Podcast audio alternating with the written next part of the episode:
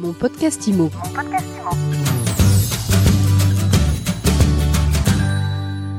Bonjour, bienvenue dans ce nouvel épisode de mon podcast IMO en live du Rent. C'est la fin du premier jour de ce salon Rent et j'entame ma 23e interview avec Charles Marinakis, 23e interview de la journée. Charles Marinakis, président de Century 21. Bonjour. Bonsoir Ariane.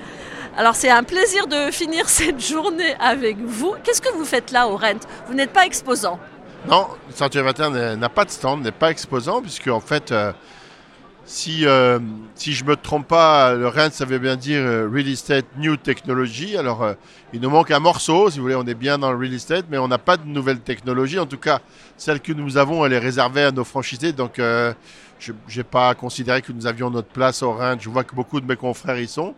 Mais, mais soit ça devient un salon de l'immobilier, auquel cas on pourra se reposer la question. Mais tant que ce sera un salon de la nouvelle technologie, euh, on n'a pas forcément notre place à cet endroit-là. Voilà.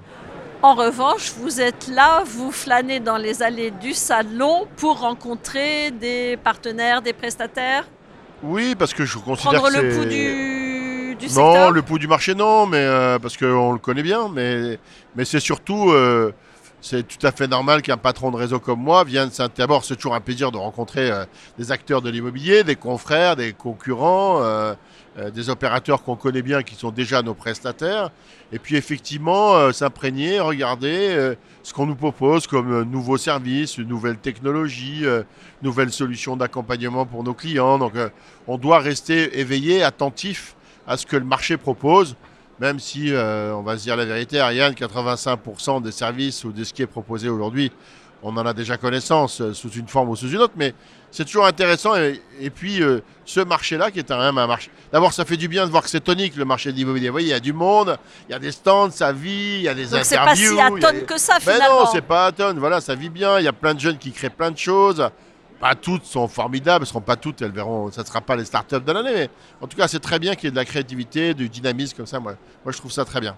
Qu- Qu'est-ce qu'il faudrait pour vous? De quoi le, le marché, enfin en tout cas vos agences immobilières, auraient besoin aujourd'hui en termes d'innovation? Est-ce qu'on a, est qu'on a déjà tout vu ou pas? Non, alors, je pense qu'on n'a pas tout vu, mais vous voyez, je voudrais dissocier. euh, J'ai eu le plaisir de participer à une table ronde euh, avant de, de- de faire cette interview avec vous, et en fait. euh, pour la première fois, je voudrais qu'on dissocie innovation de technologie. Alors, ce n'est pas l'endroit pour le faire. Mais ce serait très important pour, autant qu'on le fasse vraiment, parce que ça fait des années que j'entends systématiquement l'innovation associée à la high-tech, à la prop-tech, à la technologie de manière générale, à la digitalisation, à la disruption parfois. Mais il y a aussi de l'innovation euh, en dehors de ce périmètre-là. Il y a de l'innovation managériale, organisationnelle, sociale. Il y a, il y a- Et moi, je crois que ce dont on a besoin aujourd'hui, c'est ça. Je ne suis pas certain qu'il faille encore euh, inventer de nouveaux outils euh, versus Miracle qui fassent faire des, des transactions à des des agents immobiliers qui ne savent plus les faire. Moi, je crois que ce qui est important, c'est qu'on réapprenne à faire des transactions, notre métier d'entremise dans des marchés tendus, ce qu'on avait peut-être un peu oublié. Et ça, c'est le rôle d'un réseau euh, comme le vôtre, Bien avec l'expérience que vous avez. C'est le euh, rôle d'un réseau de, de rappeler à ses franchisés qu'ils ont choisi un métier, que ce métier c'est le métier d'agent immobilier, qu'être agent immobilier c'est de faire de l'entremise, et de faire de l'entremise c'est de mettre les parties d'accord sur la chose et sur le prix. C'est ça notre mission. Voilà. Donc c'est pas la PropTech qui va sauver l'immobilier? ça c'est sûr que non. C'est des, réseaux, un savoir-faire, un savoir-être. Exactement, c'est c'est, euh, tout ce qui est la posture de l'agent immobilier, un savoir-faire formalisé, un savoir-être, la préoccupation du service client. Mais dans tout ça, il y a de la technologie, il y a de la digitalisation. Améliorer le parcours client, c'est aussi digitaliser nos services, l'accessibilité à l'information, etc. Donc, on n'est pas contre la digitalisation. Mais s'il suffisait d'avoir une, euh, un joli CRM ou une, une belle tablette, si vous voulez, pour faire des transactions, ça se saurait. hein. Donc ça, c'est c'est des, des parties intégrantes du, du système, mais c'est plus ce qu'on met en avant finalement. Non, c'est pas ce qu'on met en avant. D'abord, vous savez, ça pourra plus jamais être di- différenciant, puisque là, c'est à la disposition de tout le monde. Donc, tous les réseaux ont accès aujourd'hui à ces technologies. Donc, en imaginant même que ça, puis, ça ait pu l'être il y a quelques années, tous les patrons de réseau aujourd'hui sont préoccupés par la digitalisation et les moyens modernes de faire ce métier-là. Donc, on est tous, euh, allez, même si on n'a pas les mêmes prestataires, plus ou moins sur un même pied d'égalité. Qui n'a pas la signature électronique? Qui n'a pas la visite virtuelle? Tout le monde a ça.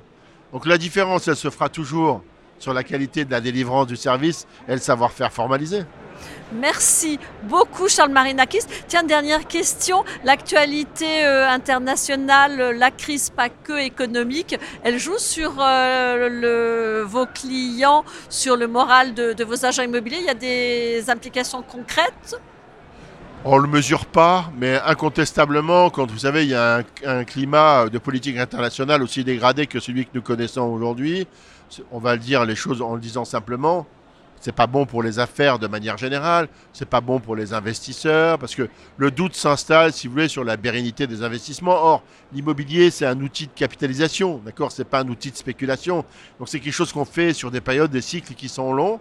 Et tout ce qui est de nature à inquiéter les investisseurs, y compris d'ailleurs les investisseurs internationaux, qui, euh, dont Paris, par exemple, euh, qui ont élu Paris comme euh, un terrain de chasse, euh, typiquement, eh bien, quand la géopolitique va pas bien, ça n'arrange pas le monde des affaires et encore moins le monde de l'immobilier. Voilà. Et en tout cas, on continue à y croire quand même. Ah mais nous, on y a toujours cru, donc on n'a jamais cessé d'y croire. Voilà.